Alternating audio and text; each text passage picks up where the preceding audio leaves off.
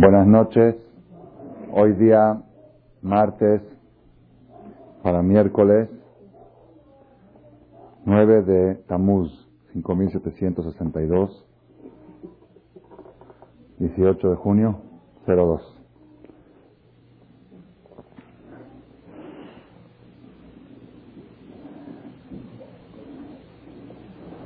Una, hay una mitzvah eh, no muy conocida. Quizás algunos creen que es costumbre. En realidad parece ser una costumbre, pero es una mitzvah, es un deber de cada yehudí que vamos a tratar de analizar la noche de hoy. Nosotros sabemos que cuando la persona va a comer, dice una verajá. Va a probar algo de la fruta, dice, bendito Dios que me diste el fruto del árbol fruta de la tierra, de la tierra. Pan, amotzileje minares, vino, a gefen, luego birkat amazon, hay la bendición del Kiddush, hay la bendición de Hanukkah, la bendición de Purim, la bendición de cada fiesta, hay verajot, hay bendiciones. Hay una bendición poco conocida que también es obligatoria, al menos para los hombres. ¿Cuál es?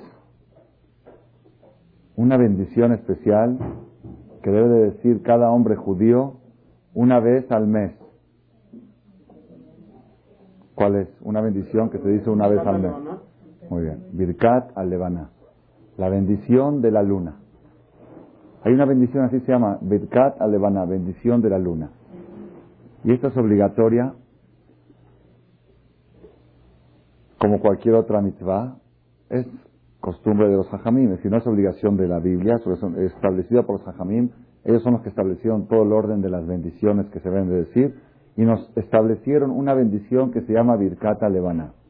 Y esta Birkata Levaná, además de ser una obligación, tiene un poder místico muy especial, a tal grado que dicen un poder místico especial de protección y dicen, está escrito en los libros, que la persona debe de procurar nunca perderse esta mitzvah de Birkat Levana, nunca perderse la bendición de la luna. Que cierren la puerta de ahí, por favor. Cierren la puerta ahí.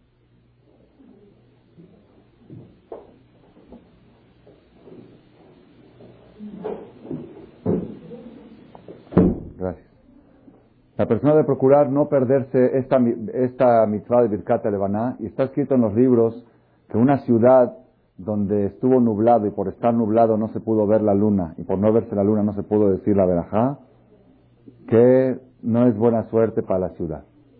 Es una señal no muy buena, como que Dios no le quiere dar este mes la póliza, la protección a esa ciudad. Por eso la persona debe procurar siempre decir Birkat Levaná. Incluso hay otra segula, una receta. Nosotros cuando decimos la verajá de la luna, hay una parte que decimos así. Baruch Yotrich, bendito el que te creó, le decimos hablándole a la luna. Bendito el creador tuyo, bendito el que te hizo, bendito el que te adquirió, bendito el que te dio la forma. Varias expresiones. Que Shem Shanachnu Merakdim Kenekdich. Así como nosotros brincamos delante de ti, brincamos hacia la luna como haciendo una alusión que la queremos tocar y así acostumbramos cuando se dice esto se brinca. Como que uno quiere tocar la luna. Ven a y no podemos tocarte. Aunque brinquemos y hagamos todo el esfuerzo para tocar la luna no la podemos tocar. Kaj así también. Jerim kenekdenu si hay otras personas que quieren hacernos daño que brincan para hacernos daño asaltantes secuestradores terroristas, hombres suicidas, que quieran destruirnos o hacernos algún daño, así como yo no te puedo tocar a ti, tampoco que ellos me puedan tocar a ellos. Loyuchluli gabanu, que no puedan tocarme. Veloishletubanu, que no puedan dominarnos. Veloyasubanu shumroshem, y que no puedan dejar en nosotros ninguna impresión, ninguna huella. Que no puedan hacer algo que pueda dejar huella.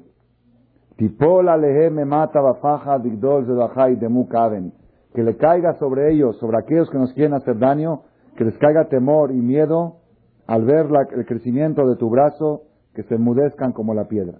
Esto lo decimos cada mes cuando se dice Birkata Levana.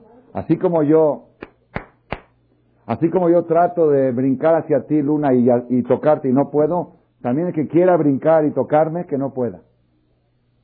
Pero se ve que nuestros sabios, cuando establecieron esto hace dos mil años, eso fue establecido desde el tiempo del Talmud, ellos sabían que iba a llegar una generación que sí se iba a poder tocar la luna. Entonces ya no quedó muy bien el ejemplo. Entonces, como dicen, así como yo quiero tocar y no puedo, tampoco otros no puedan. Pues, pues la verdad, hoy en día sí se puede tocar la luna. ¿Cuánto cuesta tocar la luna? Ah, pues que el que quiera tocarnos que le cueste 20 millones de dólares, ¿ok? Por ahora todavía vamos bien. Que todo el que quiera programar hacernos algún daño, que tenga que juntar 20 millones de dólares para tocarnos, ¿ok? Digamos. Pero quizá el día de mañana salgan oportunidades más baratas para tocar la luna, paquetes, y que quizá con, no sé, con X, con 10 mil dólares se pueda ya llegar a tocar la luna, entonces ya no quedó muy bien el ejemplo. Que decimos, así como nosotros no te podemos tocar, que nadie nos pueda tocar. Por eso sigue el texto y dice, que nadie nos pueda tocar y que no puedan dominar a nosotros, porque aunque han llegado a tocar la luna, ¿la tienen dominada? Si no pueden estar ahí más que X tiempo y necesitan oxígeno, no está dominada. Y aún que digamos que pueden dominar la luna, pero pueden cambiar algo en la luna, pueden construir algún edificio ahí, pueden hacer algún cambio geográfico en la luna, no pueden. Entonces, igual, aquellas personas que nos quieran tocar, primero todo que les cueste 20 millones de dólares. Y aún que digamos que ya les costó, ya nos puedan tocar, que nos toquen, pero que no nos puedan dominar. Y aún si nos pudieron dominar por algún momento, pero que no dejen ninguna impresión, ninguna huella en nosotros. Que nosotros podamos estar sanos, fuertes y salvos. Esa es la fuerza y el poder que tiene Birkat Alevana. Hay una historia muy fidedigna que sucedió hace como 400 años, está contada en los libros de historias fidedignas de judaísmo, de una persona, un judío que venía en la carretera, en los tiempos de antes era carreta, y se le hizo de noche y seguía su camino para regresar de trabajo a su casa, en, un desierto, en un bosque, y lo agarraron marminán asaltantes, le quitaron todo lo que tenía, y le dijeron, prepárate para tu fin. Ya, aquí se nos antojó acabar con alguien y tú vas a ser nuestra, nuestra víctima de esta noche. Aparte que le quitaron todo, prepárate para morir. Te dijeron, escoge tu último deseo. ¿Qué quieres hacer antes de morir? Escoge. Por supuesto, un judío antes de morir dice el Shema, dice la confesión, hay Vidui, morir con Teshuvah, Shema Israel.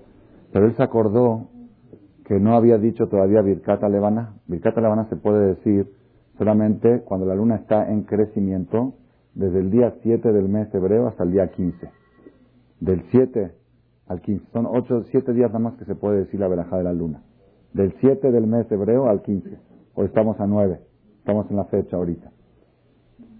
Entonces él se acordó que no había dicho Bricata Levana, se ve que estaba en esa fecha, 8 o 9, no había dicho. Entonces dijo, bueno, ya que me voy a morir, voy a decir el Shema Vidui, pero antes quiero cumplir esta misma que se me, que, se me pasó, ayer no lo dije, ayer tampoco, y la voy a decir ahorita antes de morir, ya para irme más íntegro al otro mundo. Se paró a decir Mikata Lebaná, imagínense ustedes, su última verajá de su vida, se paró con, ¿con qué cabana la dijo? La Natsea, Baruch Yotzrich, Baruch Osich, no estaba pensando ni en la cena, ni en el sushi, ni en el restaurante, estaba concentrado en que en unos minutos ya va a estar arriba con Boreolán, y le van a pasar la película de toda su vida. Y cómo se va a despedir de este mundo, bendiciéndole a Dios porque creó la luna. Dijo la verajá de Lebaná, y cuando llegó a esta parte que dice, bendito el que te creó, bendito el que te dio la forma, así como yo, aunque brinque hacia ti no te puedo tocar, también todo el que quiera tocarme que no me pueda tocar, estaba con los ojos cerrados con mucha cabana, dice que en ese momento vino un viento, lo transportó y abrió los ojos, estaba en su casa. De repente, dice, ¿qué hago yo aquí? Estaba yo con los asaltantes, abrió los ojos ya para que, lo, para que le disparen. Abrió los ojos, estaba al lado de su, de su mujer. Es, es uno de los casos registrados en la historia del pueblo judío, uno de los milagros que se han vivido, que se han contado de Birkat Levana. Birkat Levana tiene mucha fuerza, mucha fuerza, mucha protección. Por eso la gente que sabe, y más principalmente hoy en día, que hay tantas dificultades, tanta inseguridad, ¿quién puede darse el lujo de privarse de una protección más, una protección como esta. Está difícil la situación, en todas partes del mundo hay mucha inseguridad, ya sea en Venezuela, en México está un poco mejor, pero también hay inseguridad. En el Israel o Aleno, hoy en la mañana, siete y media de la mañana, sale un camión atascado de gente, la mayoría eran niños que van a la escuela, es la hora que entran a la escuela. Yo conozco muy bien esa ruta porque está a unos metros de la yeshiva donde, donde estudié toda mi vida ahí en Israel. Camión lleno de hombres, mujeres y niños. Hombres que van a trabajar, mujeres que van a trabajar y niños que van a la escuela. Y sube un hombre suicida, suicida y sabe, me dijo una, una persona, uno de los alumnos de la yeshiva que vive en Jerusalén, que su tía sube al camión, cuando quiere ir de la casa al mercado, sube al camión y normalmente es un solo camión. Se sube y se baja tres o cuatro veces y cambia de camión por si, por si es que hay un terrorista en ese camión. Del trauma, están ciscados, están tan, tan ciscados que están todos todo el tiempo así. Y ya había una advertencia de 24 horas antes de que hay un hombre suicida en camino a un atentado en Jerusalén. Sabían el nombre del suicida, sabían el lugar de donde viene sabían que iba a Jerusalén, pero no sabían a qué lugar de Jerusalén. Estaba la policía en estado de alerta máxima, 36 horas, toda la policía en alerta máxima. Y este subió al camión, es la primera vez en un atentado suicida de camiones que muere por primera vez el chofer del camión. Porque normalmente los suicidas se van hasta atrás. Pero aquí se ve que está la gente tan alerta que el tipo sería que ya no llegaba hasta atrás. Entonces subió al camión y apretó el botón. Apenas subió por lo menos 19 muertos, y decían las noticias, y 50, ah, 19, y 50 heridos, cuatro de ellos de gravedad. La gran mayoría niños. 14 de los muertos son de una sola colonia, todos conocidos, familia. Y lo peor del caso es que todavía hay advertencia de otros dos atentados suicidas en Jerusalén y otros dos en Haifa. Y que también la policía sigue alerta y sigue atenta. Entonces necesitamos seguridad, necesitamos protección. Una de las fuerzas protectoras, de las más fuertes que tiene el pueblo de Israel, es Birkata Levaná. Birkata Levaná, la persona que dice Birkata Levaná, la bendición de la luna, la dice con simja, la dice con alegría, con entusiasmo y con fe, puede evitarse muchos problemas en el mes que viene. Y ahora que estamos en un mes que se acercan fechas, que son fechas peligrosas para el pueblo de Israel, a partir del próximo jueves, de este jueves en ocho. Empiezan las tres semanas de luto, no hay bodas, no es bueno hacer pleitos con, con Goín. A mí me llegó un citatorio de un empleado que despedimos, un cobrador de, la Yeshiva, ¿qué día? 17 de junio. Eh, perdón, 23 eh, de junio. Exactamente ese. Ah, el jueves 27 de junio. Exactamente el jueves del día del ayuno que empiezan las tres semanas nuestros sabios dicen, no se recomienda hacer pleitos con Goim en esas tres semanas. Ese día me dieron citatorio de audiencia para ir. ¿Saben qué hice? Pues no, mandé a otro Goy y dije que vaya al Goy a pelear. Goy y Goy, puse un abogado que vaya. Porque vi con Goy son tres semanas no buenas para pelear, ni para despedir empleados, ni para cualquier tipo de pleito hay que postergarlo para después de Tisha Desde el próximo jueves 27 de junio hasta tres semanas más. Entonces estamos entrando nos estamos acercando a fechas peligrosas para el pueblo de Israel y necesitamos doble protección. La situación general en el Estado de Israel está muy difícil. En Venezuela, en Argentina, en México, en todas partes hay situaciones de peligro que todos nosotros necesitamos protección. Y una de las protecciones es Birkata Lebaná. Y Bezat Hashem, si Dios quiere, esta noche terminando la conferencia, vamos a decir todos juntos la bendición de la luna aquí en el jardín, porque estaba Belia y Naradigo, porque no se vaya a taparlo estaba brillante y resplandeciente. Si está nublado no se puede decir. Saliendo de aquí, terminando la clase en el jardín, ya mandé a traer los libros en fonética y español para que podamos decir todos el Birkat Levana. Lo que quiero hacer ahora en esta... ¿ah? Mujeres van a escuchar, ¿ok? Escuchar. Y los hombres van a decir en voz alta. ¿Por qué qué? Toda mitzvah que tiene un tiempo fijo, la mujer está exenta. Por ejemplo, la mujer está exenta del azúcar, del shofar, Mitzvot que son continuas, la mujer está obligada. Mitzvot que tienen tiempo fijo, la mujer está exenta. Es una regla. La azúcar no está obligada. Si, lo hace es mitzvah, pero no está obligada. Entonces igual esto, Birkata Levaná es una misma que la mujer puede escuchar, puede participar, pero no está obligada a hacerlo. Lo que vamos a hacer durante la charla de esta noche es analizar un poco esta mitzvah de Birkata Levaná y analizar el por qué. ¿Por qué en el judaísmo se le da tanto valor al concepto lunar? ¿Por qué la luna recibe tanta importancia? El calendario hebreo es calendario lunar, a diferencia de todos los calendarios del mundo que son solares. Nuestro fin de mes es distinto al fin de mes de los Goim. Para ellos, para nosotros hoy es 9, para ellos es 18, 17, 18. ¿Por qué tenemos, por qué no podemos, pues ya, igual, el fin de año es diferente para nosotros? ¿Qué tiene de, qué tiene de especial la luna que el calendario hebreo se rige según el calendario lunar y cuál es el mensaje que está acompañado de esto y por qué la luna tiene tanta fuerza de protección, no la luna, sino el concepto lunar, la verajá que decimos de la luna y regirse según la luna tiene una fuerza de protección y de, y de beneficencia para la persona. ¿Cuál es el punto y el secreto que podemos extraer de esto? Si, en realidad, aunque la persona no entienda, si así está escrito, que tenemos fe. Yo siempre toda mi vida lo hice sin entenderlo. Pero últimamente me puse a analizar un poco más este tema y llegué a una de las conclusiones, yo creo, más trascendentales de mi vida en el concepto del judaísmo. Ahora vamos a ver por qué trascendentales. La luna, el calendario lunar es tan importante para, para, es como básico en el judaísmo que los griegos, los yevanim, cuando ellos quisieron erradicar la cultura judía, hicieron tres gezerot, tres decretos. Decretaron prohibido respetar Shabbat, prohibido hacer Brit Milá y prohibido celebrar Rosh Hodesh. Tres cosas ellos atacaron. Yo cuando escuché esto digo, bueno, Shabbat está bien, Shabbat es básico, Brit Milá es básico, es base del judaísmo. Pero Rosh Hodesh, hay muchos paisanos que ni saben que fue Rosh Hodesh, que va a ser Rosh Hodesh. Ah, Rosh Hodesh, no, no necesitamos los griegos para que lo quiten, ya nosotros los judíos lo quitamos solitos, sin darnos cuenta. ¿Qué tanto, qué tanto Rosh Hodesh? ¿Por qué, ¿Por qué tanto lucharon para arrancar el Rosh Hodesh? ¿Qué tanto les molestaba? ¿Qué tan básico es en el judaísmo este concepto?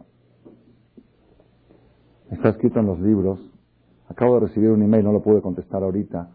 Una persona de Los Ángeles, un argentino que se fue hace unos años a Los Ángeles, divorciados, encontró una novia ahí. Bekitsur, en síntesis, escuché en un cassette suyo que decía que hay fechas más buenas para casarse que otras. Uno que se quiere casar en fechas de buena suerte, hay fechas, entonces quiero que usted me ayude a escoger, durante el año 2003 me quiero casar, que me escoja una fecha bonita para que yo cheque si hay lugar en el templo y si me puedo casar. No tuve tiempo de contestarle porque apenas era ahorita hace unos minutos. Está escrito en la alajá, todas las fechas son buenas para casarse, la persona es mitzvah de casar, pero si uno busca una fecha especial, hay que procurar casarse cuando la luna está en crecimiento, no cuando está en decrecimiento del 1 al 15 del calendario hebreo es mejor fecha para casarse que del 15 al 29. No quiere decir, ah, no empiecen a checar ahora cada quien por qué le va mal su matrimonio, que no, no, no le busquen por ahí. Ya estoy seguro que todos van a buscar ahorita el calendario a ver cuándo me tocó.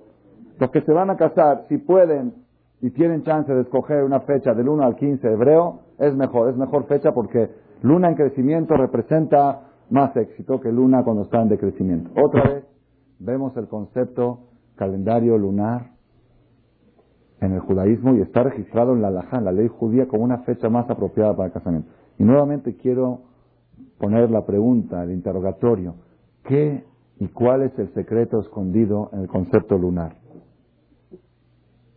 Este último Rosjodes que pasó hace nueve días cuando nació la luna, me puse a analizar detenidamente por primera vez el rezo especial que se reza en Rosh. Se agrega un rezo Musaf. Musaf, ¿qué quiere decir la palabra Musaf? Agregado. Hay un agregado al rezo normal de la mañana, Tefilat Musaf. Y en ese Tefilat Musaf dice así. Rashe Hodashim le Tata. Tú le diste a tu pueblo Rashe Hodashim. ¿Qué es Rashe Hodashim? principios de meses, Rosh Chodesh. Zeman Kapará Lejol Toldotam. Es una fecha, Rosh Chodesh, una fecha de expiación. ¿Saben qué es Kapará? ¿Qué palabra le estás a acordar, Kapará? Kipur. Kipur. Expiación para todos sus pecados. El día de Rosh es una fecha de Kapará Lejol Tolotam. Ya compite contra Kippur. Imagínate, todos sabían que Kippur es el día del perdón, es verdad, pero hay un día de perdón cada mes. Rosh Chodesh. Zikaron Lejulam. En este día de Rosh en los tiempos del Bet traían un sacrificio especial. Y ese sacrificio, este día, Zikaron Lejulam allá. Era recuerdo, remembranza para todo el pueblo de Israel. ¿Qué les hace acordar la palabra Zikaron? ¿Qué es Yom Zikaron? ¿Qué día es Yom Zikaron? Mekadesh Israel ve Yom Zikaron, Roshaná.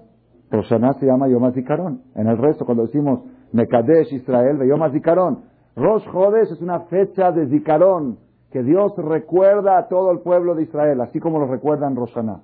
Ya tenemos competencia de este día con Kippur y con Roshaná. Teshuat Nafsham Miyat. El día de Rosh Chodesh tiene fuerza de darle al pueblo de Israel salvación de las manos del enemigo, ya sea enemigo espiritual o enemigo material. Y al final termina diciendo, Abatolam Tavilaem, amor eterno le traerás al pueblo de Israel. El día de Rosh Chodesh es un día apropiado para traer amor al pueblo de Israel. Ubrita ¿Qué les acordar el amor? ¿Qué fiesta? Sukkot. Sukkot es la fiesta del amor. Entonces tenemos Zeman para Kipur, Zikaron Lejulam ya Yom Zikaron y Abat Olam Tavilaem. Quiere decir que el día de Rosh Chodesh, cuando empieza un mes nuevo en el calendario hebreo, tiene fuerza equivalente o similar a lo que es Kipur, a lo que es Roshaná, a lo que es Sukkot. Y otra vez surge la pregunta, ¿qué, qué, qué está escondido aquí? ¿Por qué? Nosotros los que estamos en la vida normal sabemos que, es primero de mes. Primero de mes es días de rayas, y hay que pagar sueldos. Días...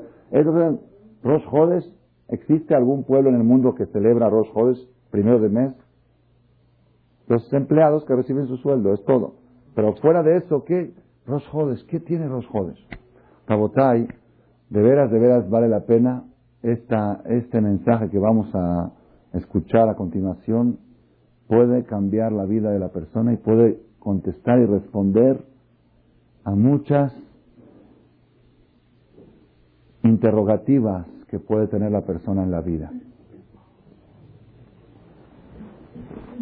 Nosotros sabemos que cuando suceden Barminan, desgracias, tragedias como la que sucedió hoy en la mañana en Israel, o, cualquier otro tipo de cosas que pasan, ya sea la ley en la comunidad, en la familia, sabemos que es lo que debe de hacer el ser humano es reflexionar, saber que el mundo está dirigido, está manejado y que esto es un mensaje del Creador, aquí hay algo que tenemos que aprender, algo que tenemos que mejorar, todo esto es sabido, no es algo nuevo.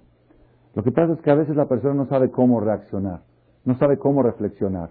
Dice, bueno, ¿qué tengo que hacer? ¿Qué debo de hacer? ¿Qué, qué debo de cambiar? ¿Qué debo de mejorar? Pues todo, pues todo no puedo todo, entonces nada, entonces mejor nada. ¿eh? Entre una cosa y otra, mañana llegó la cuenta de luz, la cuenta de teléfono, se lo olvidó a uno de la, la tragedia viene el partido de Brasil-Inglaterra el viernes y ya y viene la copa, viene el final y eso también lo vi en internet, si no no sabía, ¿ok? okay. Eh, ya, ¿sabes qué? Ya se le olvidó a uno de la, tragedia, el accidente, la reflexión y así es, así es el Yetzerara. Hashem manda los golpes, la persona necesita reflexionar, al Yetzerara no le conviene que uno reflexione, le manda un mundial, le manda un fútbol, le manda una distracción, le manda alguna cosa para distraerlo de la reflexión, cuando una persona quiere reflexionar y dice, bueno, ¿qué, ¿cuál es el punto que debo de reflexionar? Hoy vamos a dar luz a un concepto, creo, muy nuevo para muchos de nosotros en el judaísmo. Para mí fue nuevo en el judaísmo. Generalmente nosotros sabemos que cuando uno, así pensamos, cuando uno tiene que hacer teshuvah, tiene que mejorar, tiene que mejorar en sus acciones tiene que, tiene que checar qué hace bien, qué hace mal. Es verdad, es cierto. Pero vamos a ver algo nuevo. Hay un versículo en el profeta que dice así, cuando Dios Hashem está profetizando la futura destrucción de Jerusalén, que fue una destrucción holocaustica, caótica. Fue el holocausto, todas las, todas las destrucciones que ha tenido el pueblo israelí en la historia se quedan pequeñas frente a la destrucción de Jerusalén en los tiempos de Bet hace dos mil años, cuando se destruyó el primer templo, el segundo templo.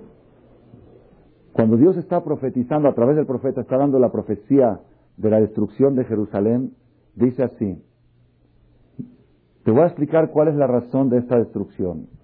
Yan Nigash Haamazé, por ser que este pueblo se acercan a mí. Escuchen bien esto, se acercan a mí. ¿A qué es a mí? Al templo, a la sinagoga. Befiv ubisfatav kibeduni. Con sus labios y con su boca me honran. Belibó rajat mimeni.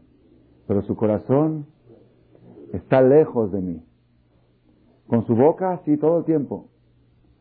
Diosito, Diosito, mi Diosito, pero su corazón está lejos de mí.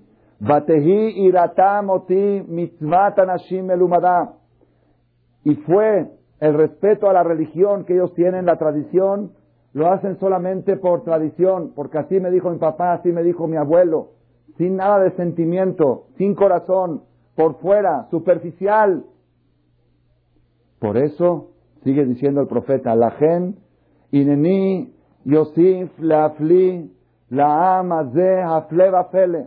Por eso yo le voy a castigar a este pueblo castigos impresionantes, increíbles, inéditos, cosas que nunca en la historia habían existido, van a suceder. Jamás, jamás alguien se hubiera imaginado que iba a existir el concepto hombres suicidas, hombres bombas. No está preparada la FBI y la CIA no están preparados para este tipo de terrorismo. Todo el terrorismo está, todo, el concepto antiterrorismo está basado en que la persona va a echar una bomba, pero él, él, quiere seguir vivo. Entonces por eso pones trampas.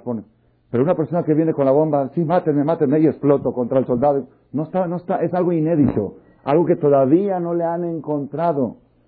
El presidente Bush dijo que un nuevo ataque suicida en Estados Unidos es inminente, seguro. Es cosa de tiempo. Puede ser una semana, te dijo, puede ser meses, puede ser años.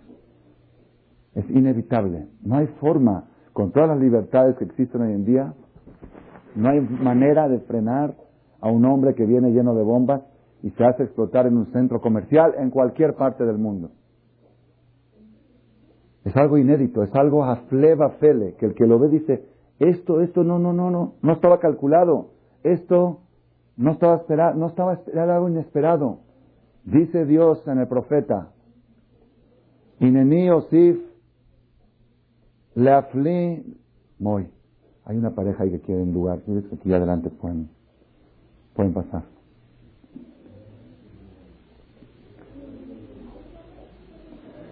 Dice Hashem,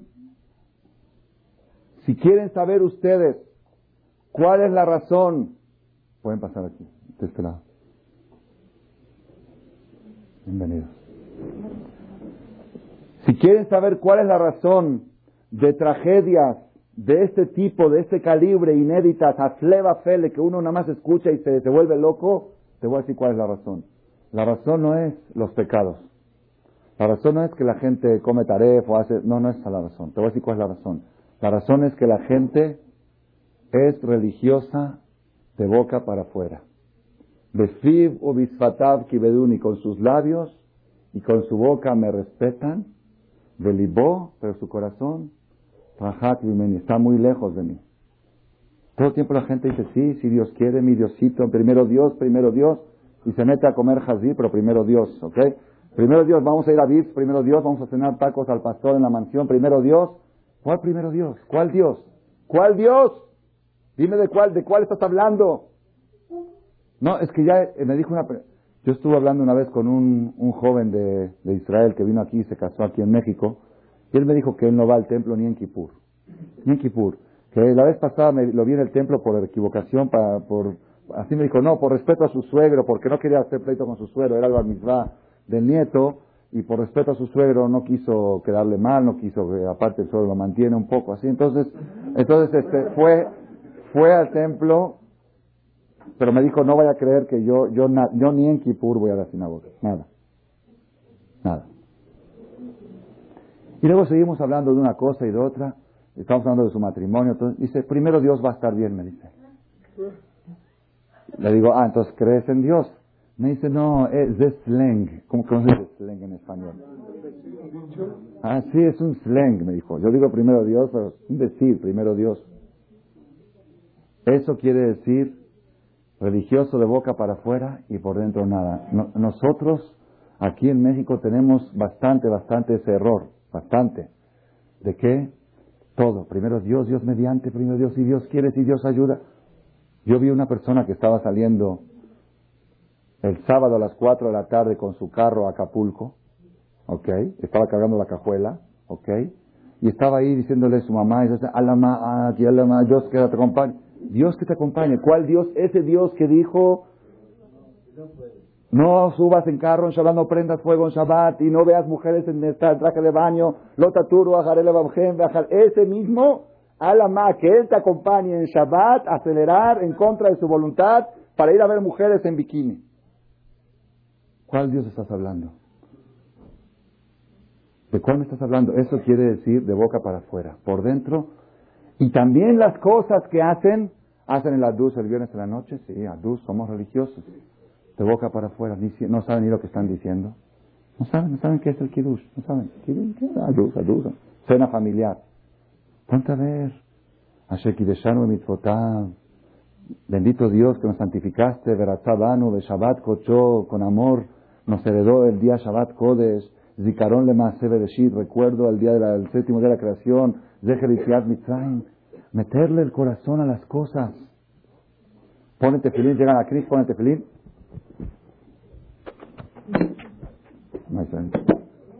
Religioso, ¿eh? Soy religioso. Eh, religioso.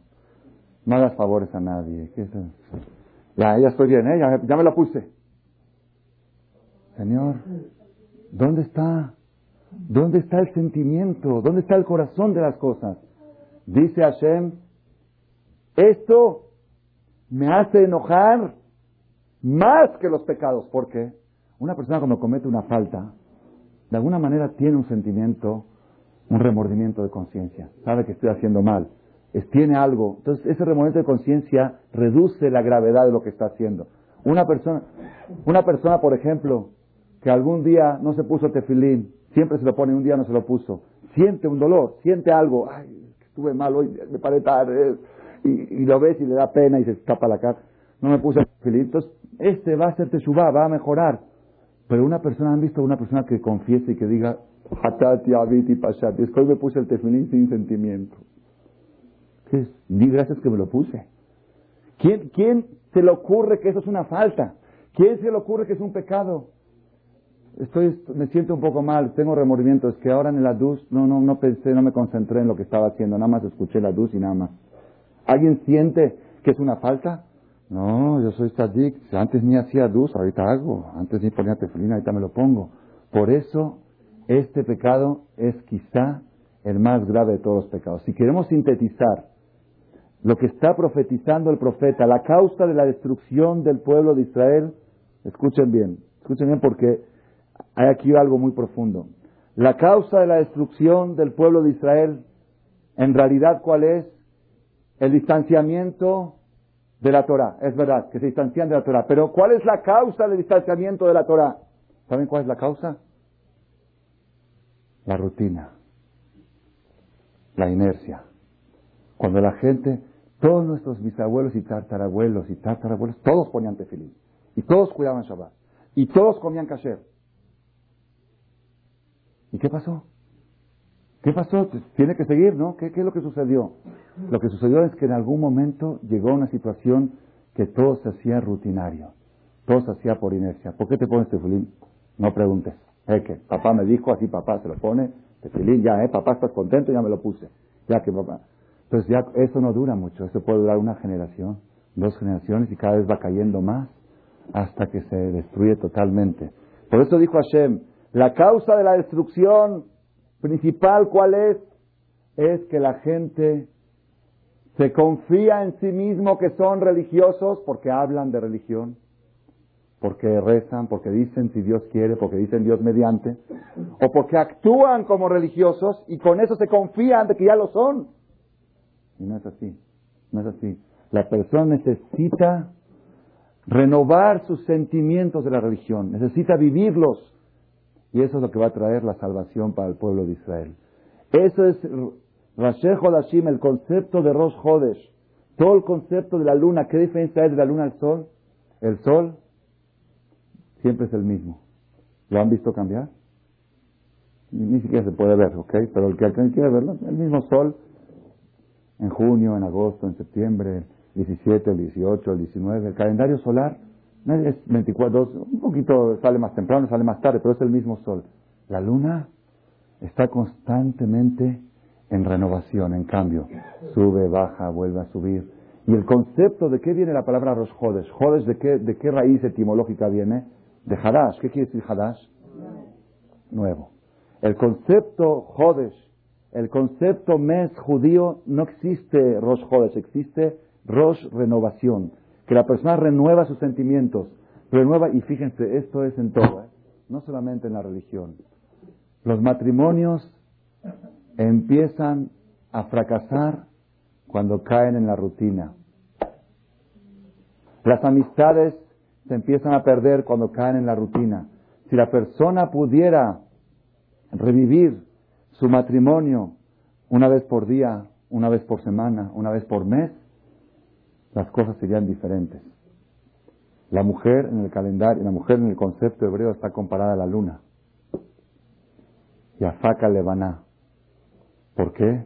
Porque uno de los secretos del éxito de la mujer es renovarse constantemente. ¿Cómo?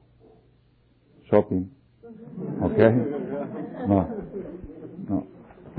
También, también es importante. La Gemara dice es mitzvah de comprarle ropa a la mujer. Pero eso además es una, es una, es una cosa simbólica, alusiva.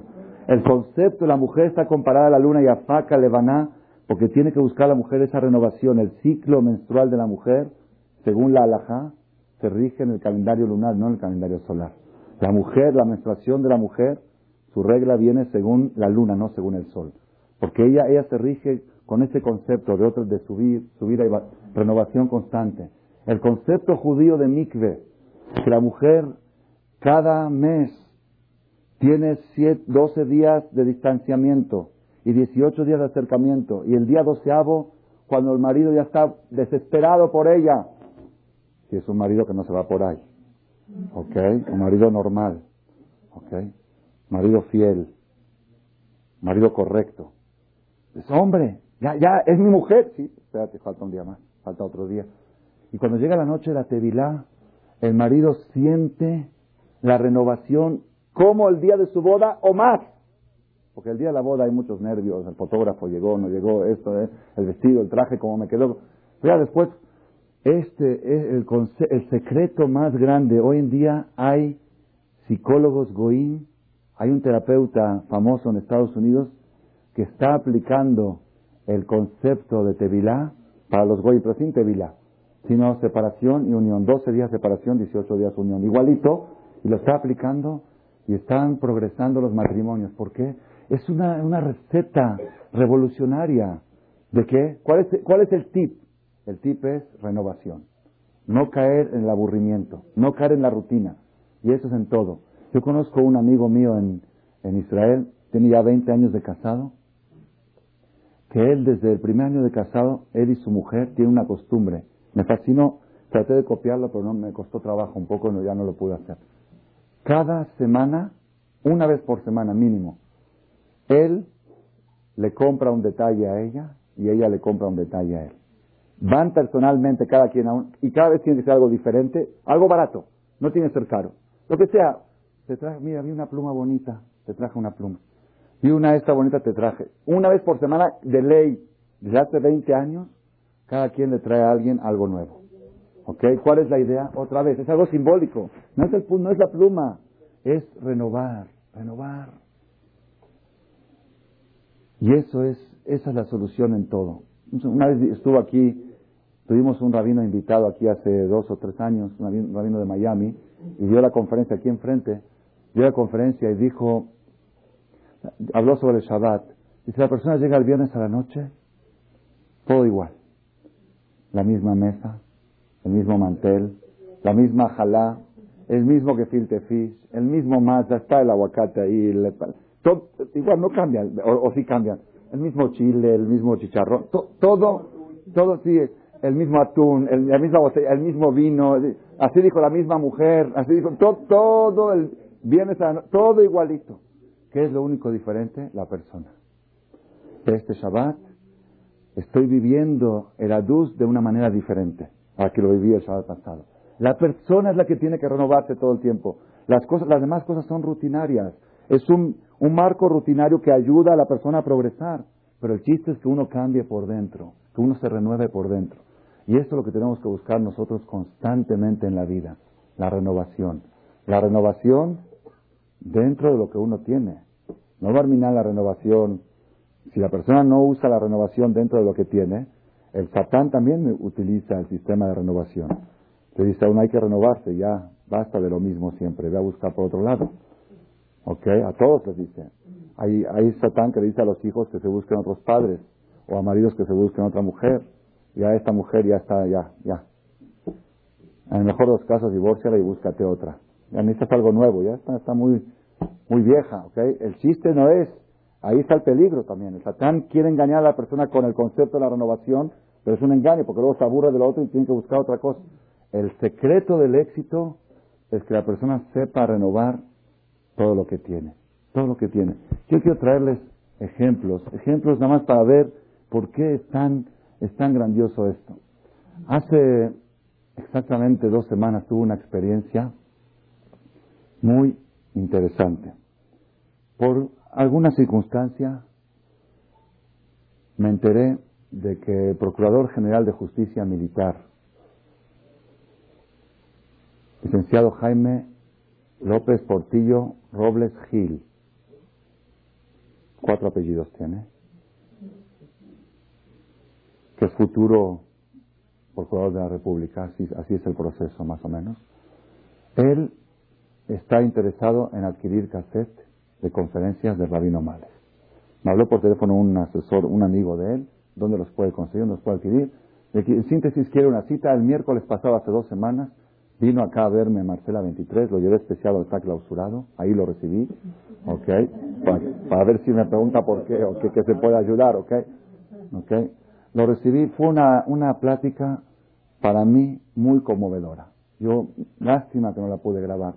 Le dije, si me hubiera avisado, lo hubiera grabado. Me dijo, no hay ningún problema, grábela. Me empezó a explicar qué es lo que lo está trayendo. Dice, primero que todo, tengo dos meses escuchando sus cassettes.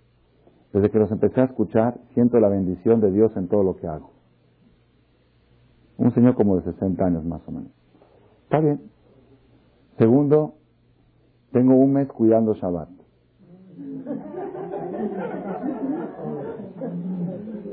Dije, ¿qué? Y eso sí, digo, ¿y eso cómo, cómo está? Dice, sí, prendo las velas de Shabbat, hago el kiddush en la casa, la cena. Tenía yo un hijo que se había ido de la casa y desde que empecé a cuidar Shabbat ya regresó a la casa. Mi hijo de 21 años. Dice, toda mi vida se está componiendo. Desde, desde que empecé a escuchar sus cassettes y a practicar las cosas, dice, cuando yo lo escucho se me antoja cumplir. Y desde que empecé a practicar, mi mente piensa diferente. Me doy cuenta que pienso más correcto. Porque usted dice en un cassette, así me palabras de él, ¿eh? usted dice en un cassette que un goy nunca puede pensar correcto. Y yo me quedé así y le dije, dije mi intención, dije, perdón, mi intención no fue, no. Dice, no, no, no, su intención fue positiva, constructiva. Un goy sin las enseñanzas del Ram Malek no puede pensar. Yo me doy cuenta que el sistema del judaísmo lleva a la persona a pensar correcto.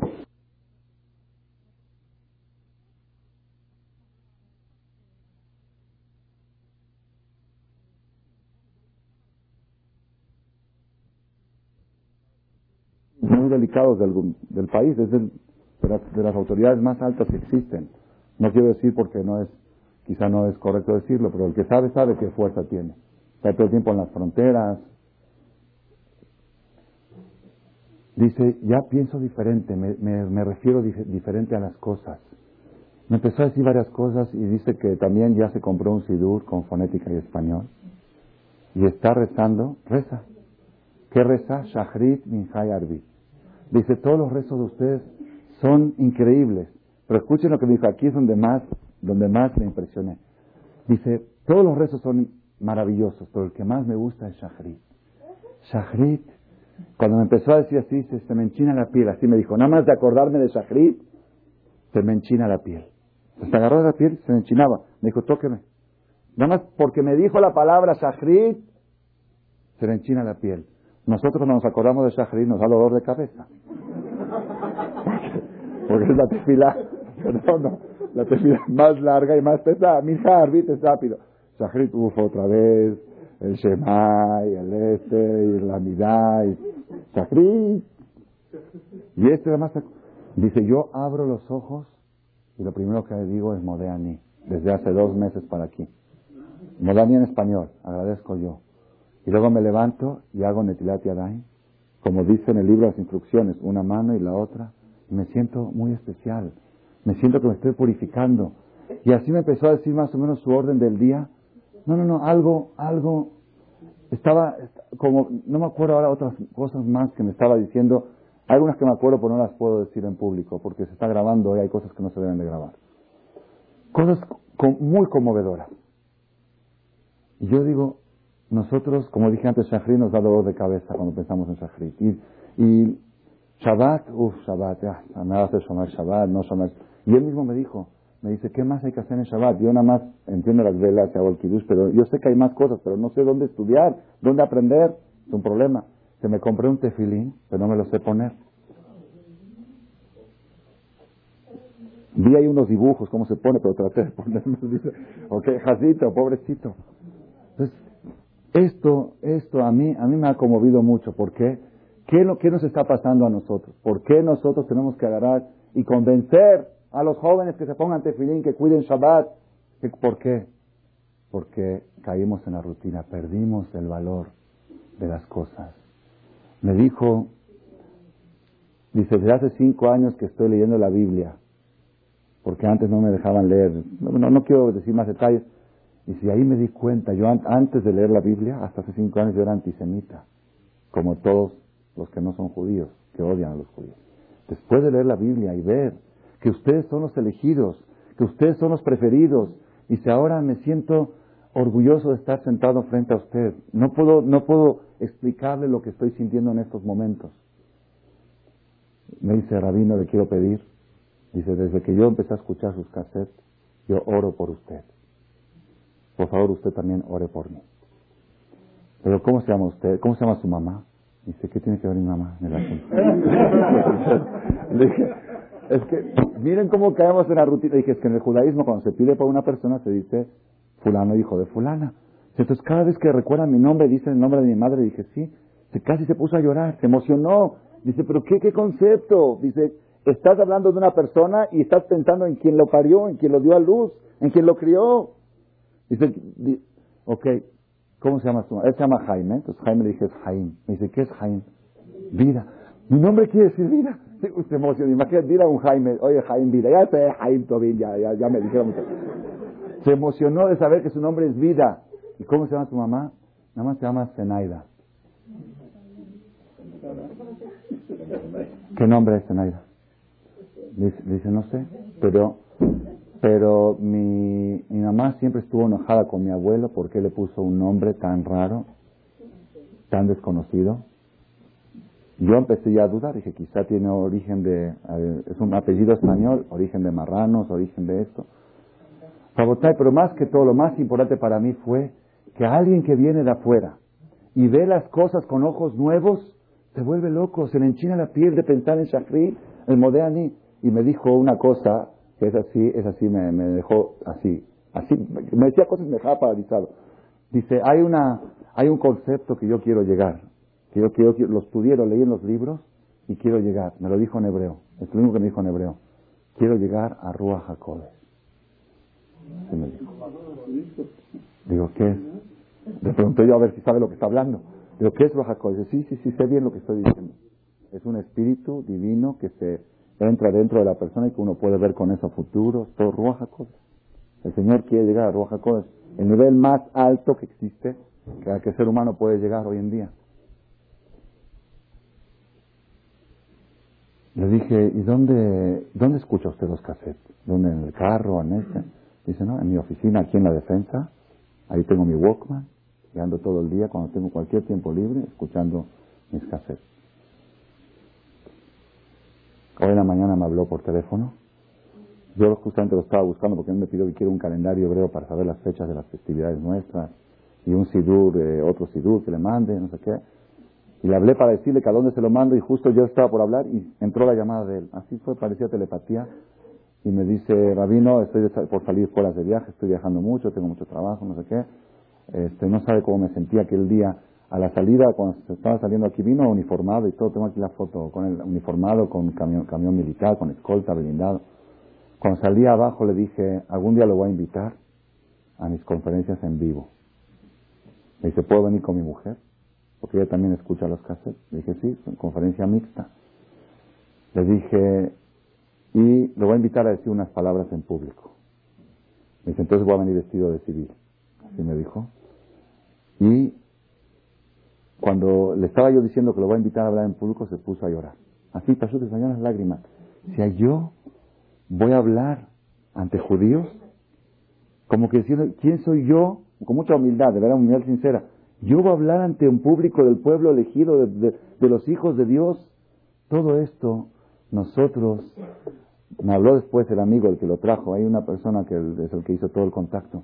Me dijo, usted no sabe el impacto que se llevó el procurador de la vida familiar que usted lleva. Estaba mi mujer, estaban mis hijos, ya todos nos tomamos fotos con todos. Dice, no, dice, se volvió loco, ¿cómo? ¿Qué, qué, qué, no sé, no sé, no sé qué vio, no sé. Pero nosotros, ¿eh? sí, jaja, sus hijos, sus esposas. Normal, es normal, todo es normal. Lo que para nosotros es normal, para otros que vienen y lo ven, mira, ok, tenemos que aprender a renovarnos. Este es, este es el secreto que yo quiero transmitir la noche de hoy. Yo conté en una ocasión, y lo quiero repetir aquí porque va al caso, una mujer, una señora de aquí de México, una señora de la alta sociedad, por alguna circunstancia decidió buscar la verdad en el judaísmo, no era, no era judía. Yo le dije, aquí no puede encontrar, una señora de muy alta sociedad, de, en un puesto muy alto en la televisión, en todo. Llegó conmigo, fue con el doctor Betés, vino conmigo, dijimos, aquí no la podemos ayudar. Si usted quiere hacer las cosas bien, a Israel. Se fue por seis meses a Israel. Llegó allá, llegó a una yeshiva de latinos, ella no habla una palabra hebreo, una yeshiva de latinos, de judíos latinos, que para hacer teshuva entonces fueron con la directora de la Yeshiva, dijo, eh, le contaron la historia de ella, la persona que la acompañó, dijo, perdón, aquí es lugar para judíos, no para no judíos. No tenemos, no tenemos escuela para enseñar a, no nos dedicamos a eso. no. Entonces ella dijo, bueno, por lo menos denme albergue. En la Yeshiva tenían internado, denme hospedaje por una dos semanas, hasta que consiga yo un departamentito donde estar y buscar dónde estudiar y todo. Dijeron, ok, pero nada más con una condición, nadie puede saber que tú no eres judía. Ella era güera de ojos azules, podía disimular como, tenía muy europea, podía disimular como judía. Tú no tienes que decir a nadie en el mundo que tú eres goya, que no eres judía. ¿Ok? Entró a la yeshiva esta de mujeres, ¿ok? Entró al internado. ¿Qué pasó? En esas dos semanas que estuvo ahí, la labor que ella hizo con las jóvenes judías que la estaban acercando al judaísmo era mayor a la labor de todas las maestras juntas. Ella les explicaba, mira qué bonito el Shabbat, mira qué bonito el kosher, el kosher de esto. Y las, las jovencitas, las mexicanas o argentinas o de toda Latinoamérica que estaban ahí, empezaban a acercarse al judaísmo a través de ella, más que a través de las maestras y de los rabinos que le daban clases. Entonces cuando la directora vio esto, dijo, esta es una pieza muy importante para mi institución. Entonces la mandaron a llamar, le dijeron, ¿sabes qué? Aceptamos ayudarte, quédate aquí con nosotros, nadie tiene que saber que no eres judía y te vamos a ayudar a estudiar el curso de para la conversión. Y así fue, estuvo ahí seis meses. Ella me contó cuando llegó de aquí después de convertida, el primer Shabbat de convertida la invité a mi casa. Le dije, yo voy a ser el primero en invitarte, te conviertes bien. Antes no. Cuando llegó acá la invité un Shabbat a la casa y ella nos contó, nos estaba contando las experiencias que tuvo. Dice, cada viernes a la noche nos invitaban en casas, de, nos repartían a las muchachas, a las jovencitas de la escuela, de la yeshiva, en casas de familia. Y a mí nos iban tres, grupos de tres.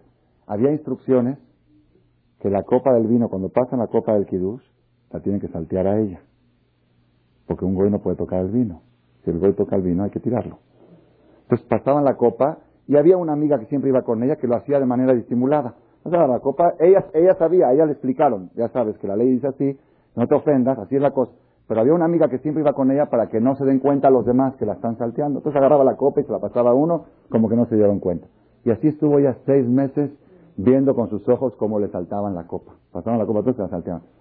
Dice, el primer, aparte que me contó cómo fue el momento de la conversión, hay un jaján que dijo que cuando él ve a los conversos verdaderos que se convierten, la emoción, se antoja ser goy para convertirse. Así dijo jajam. Se antoja ser goy para valorar lo que es ser judío. Porque ellos lo valoran más que nosotros, los que lo hacen verdaderamente. Dijo ella, el primer Shabbat después de la conversión, cuando nuevamente me invitaron a una casa, y pasaron la copa de mano a mano y me la dieron en la mano, casi me desmayo. Yo agarrando la copa del Kirush, yo, así se puso pálido, cuando lo estaba contando se puso a llorar otra vez. Cuando lo contaba lloraba. Decía, me emocioné, la copa del Kirush en mi mano. Nosotros, pásame la copa, es de copa, es de, ya no importa, después verá, ya no pasa nada. Porque estamos rutina, no sabemos valorar. Yo les di una terapia a aquellas personas que quieren renovarse, que quieren renovarse, todas las mañanas una terapia de medio minuto. Medio minuto. Que la persona cierre los ojos en la mañana y que piense, Barminan, que es Goy. Soy Goy. ¿Qué es Goy? No. No hay Kippur, no hay Roshaná, no hay Shabbat, no hay comunidad, no hay Magen David, no hay Monte Sinai, no hay Goy. ¿Qué haces? Pues Goy. Un Goy más de seis mil, seis mil millones de Goy en el mundo. No hay tefilín, no hay talet, no hay netilat no hay shachrit, no hay tur, no hay, no hay, no hay shower, no hay esto, no hay, kipe, no hay kefiltefir. Goy. Por medio minuto. Se trauma uno nada más. Y luego diga, no, no, mentira, mentira, soy... Ah, espérate, uno que piensa uno goy, o puede ser también muchacha, soy una sirvienta, soy una porque goy puede ser cualquier goy, ¿ok? Puedo ser... Igir, igir, soy un igir. De repente abre los ojos, no, no, mentira, mentira. Baruch ata Hashem, Eloquenu melech haolam, shelo asani goy. Bendito Dios que soy Yehudí.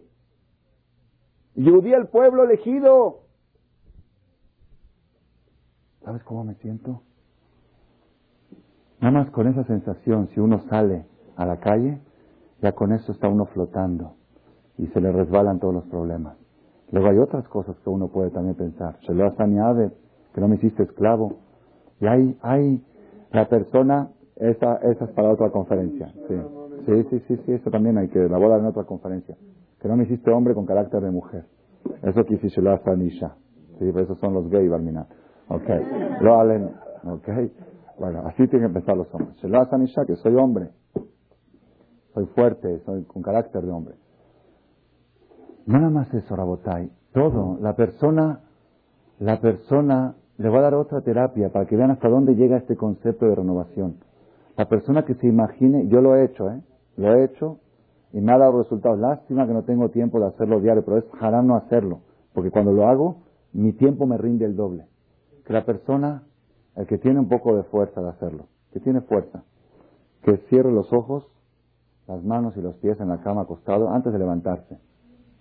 Y que se imagine por 30 segundos de que está muerto. Así que se ponga así en posición de muerto que se lo imagine de veras y que se imagine su alma encima de su cuerpo, ¿ok? Y ya, el cuerpo no responde, que se imagine a sus familiares llorando alrededor. Es duro, ¿verdad? No, para las mujeres no, que para los hombres. Se a Sanisha. Que se lo imagine, ¿ok? Y después de medio minuto, que abra los ojos y que diga, mentira, aquí estoy, estoy vivo, no ven que estoy, aquí estoy. Era un sueño, esta persona ese día no puede tener un segundo de angustia. No puede, porque nada más la felicidad, él pensaba que estaba muerto. Yo les conté a ustedes una vez que hay un jajam en, en Estados Unidos, amigo mío, que compró su departamento con ventanas a un cementerio. ¿Sí? Con ventanas a un panteón, porque ¿Cómo fue? Ni un arquitecto va a construir un edificio con ventanas al panteón. Pero él construyó el edificio y después de construir el edificio, cuando estaba por acabar, el gobierno decidió abrir un cementerio ahí. Y por eso bajó, el precio de los departamentos, no lo podía vender al 80%. Y como el jajá mío era pobre, no tenía recursos, buscó un departamento barato. Dijo, el más barato es ese, con ventana al cementerio. Dijo, ese quiero. ¿Por qué? Dice, soy el hombre más feliz del mundo.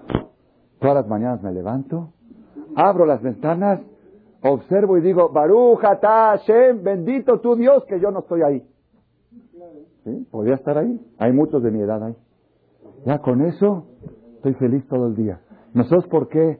¿Nosotros por qué no disfrutamos de estar vivos? ¿Saben por qué no disfrutamos de estar vivos? Porque también a eso nos acostumbramos. También eso entra en la rutina. Nos falta la renovación. Nos falta el sentimiento de estar vivo. El que le cuesta mucho trabajo pensar en muertes, porque es muy halevi, o muy árabe, muy yaswas, entonces que no piense en muerte, que piense otra terapia, que cierre los ojos, que se siente en el sillón, para no barminar pensar que está muerto, que se siente en el sillón sentado, que cierre los ojos y que piense por unos instantes Barminan que es ciego. Y que es peor, y está peor. Y que se imagine, a ver, a ver, que diga, yo lo he hecho, ¿eh? Y hasta lo he hecho actuando. Dije, va mirar, bueno, va mirar, lo aleno, no, uno no ve. Dijo, ahora, ¿cómo hago para ir al baño? Pues me paro, sin ver, empiezo a caminar, pum, me caigo. Me levanto otra vez, toco acá, toco allá. Y luego si quiere uno buscar el cepillo de dientes y buscar esto, y bañarse, ¿saben el relajo que es cada... Va minar. Y luego, ¿cómo va a salir a la calle? ¿Y cómo va a ser? ¿Y cómo va a trabajar? Y no puede leer, y no puede... Morá de Ayón, morá de Ayón. Luego abre los ojos, Barujata, Hashem, lo que numeleja olam, pokea, jibrim. Bendito Dios, que sí veo, no es verdad, no soy ciego, sí estoy viendo. Luego, ok, el que le cuesta trabajo pensar en ciego, que se imagine que es paralítico, en silla de ruedas. ¿Cómo voy a comer? ¿Cómo me voy a mover? Me tienen que ayudar para... No, no, es cierto. Barujata, Hashem, Matira, Surim. Y así en cada detalle, si pudiera una persona renovarse todos los días así, no tendría un segundo de angustia.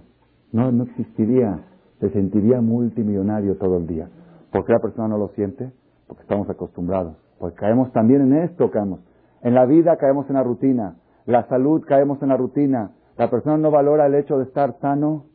Mi maestro siempre nos decía, todo problema que se puede resolver con dinero es barato. La persona no valora el hecho de estar sano hasta cuando está por perder la salud. La persona no valora el hecho de estar vivo hasta cuando está por perder la vida. La, persona no valora las cosas hasta cuando las está por perder. ¿Por qué? Otra vez, porque está acostumbrado a ellas. Valorar la vida, valorar la salud, valorar el matrimonio, valorar la familia, valorar la comunidad, el knis, valorar el tefilín, el shahrit, que se te enchine la piel cada vez que te acuerdas, shahrit, shahrit, qué emocionante shahrit. Y no decir, uff, Shahri. ¿Ok? La copa del Kiddush. Cada vez que llega el Shabbat, que a la persona se le salgan las lágrimas de la emoción. Mira, mira, tengo la copa del Kiddush. Como, eh, el sentimiento que tuvo esta persona. Eso es, ese es el secreto de Rosh Hodesh. Es, así como la luna se renueva, también yo me, me voy a renovar. Nosotros en la bendición de la luna que vamos a decir ahora, se agrega un versículo Lev Tahor Berali Elohim, Beruach Nahon Hadesh Bekirbi. Un corazón puro. Por favor, Dios, créame. Créame un corazón puro. ¿Cómo créame? Ya lo tengo. No, créame uno nuevo. Beruach Nahon y un espíritu correcto, Hadesh Bekirbi, renueva dentro de mí. La persona en Rosh Hodesh, cuando la luna está naciendo y creciendo, puede renovarse. Y cuando la persona se renueva, se quita la furia del cielo. Porque dijimos que la causa de toda la furia de todas las tragedias es por la rutina, porque la persona hace las cosas de manera superficial, de manera rutinaria. Si logra uno renovarse, por eso es de manca para, por eso es tiempo de, de Teshuat Nafshami por eso es Zikaron Lekulama ya, por eso es fecha de amor. Hashem es que nos ayude a poder encontrar la renovación en todos los sectores de la vida, en todos los sectores. Y si logramos a Hashem renovarnos, una de las, una de las eh, estrategias que yo le doy a la gente porque me preguntan cómo puedo llevar a, la práctica esta conferencia, que la persona, así como les conté antes de este matrimonio que se regalaban un detalle por semana, La persona que se proponga, prueben esta idea, van a ver que funciona. Cada semana, por ejemplo, puede ser la noche de la conferencia, el que viene a las conferencias, o puede ser viernes a la noche, la hora del kiddush. Cada semana, prometer, esta semana voy a hacer tal cosa. Nada más por una semana. Por ejemplo, el que no, digamos, el que no es asiduo a ir al CNIS todos los días, esta semana voy a ir al CNIS. Entonces ya está renovando, eso ayuda a renovar todo. Pues ya es algo nuevo, que no lo hace siempre. Esta semana no voy a pisar un restaurante que no es kosher. Por esta semana ya está renovando su kosher. Esta semana este, voy a hacer cada día un favor a alguien. Entonces ya está renovando el concepto de favores. Pero que sea fijo, cada semana prometer algo para la próxima semana. Si la persona lo hace así, siente uno que se está renovando constantemente y por el de la renovación, eso nos va a traer la protección. La renovación trae protección, que ya como un verso renovación trae protección. ¿Ok? Renovarnos, renovar nuestro matrimonio dentro del matrimonio, renovar nuestra familia, renovar nuestro Shabbat, renovar nuestra educación de los hijos, renovarnos, sentir las cosas de nuevo. Y cada vez que llega a la fecha de Birkata le van a tratar de no perdérsela. Saber que la verajá de la luna es una segula, es una receta para poder renovarse y a través de la renovación viene la alegría y la bendición. Amén.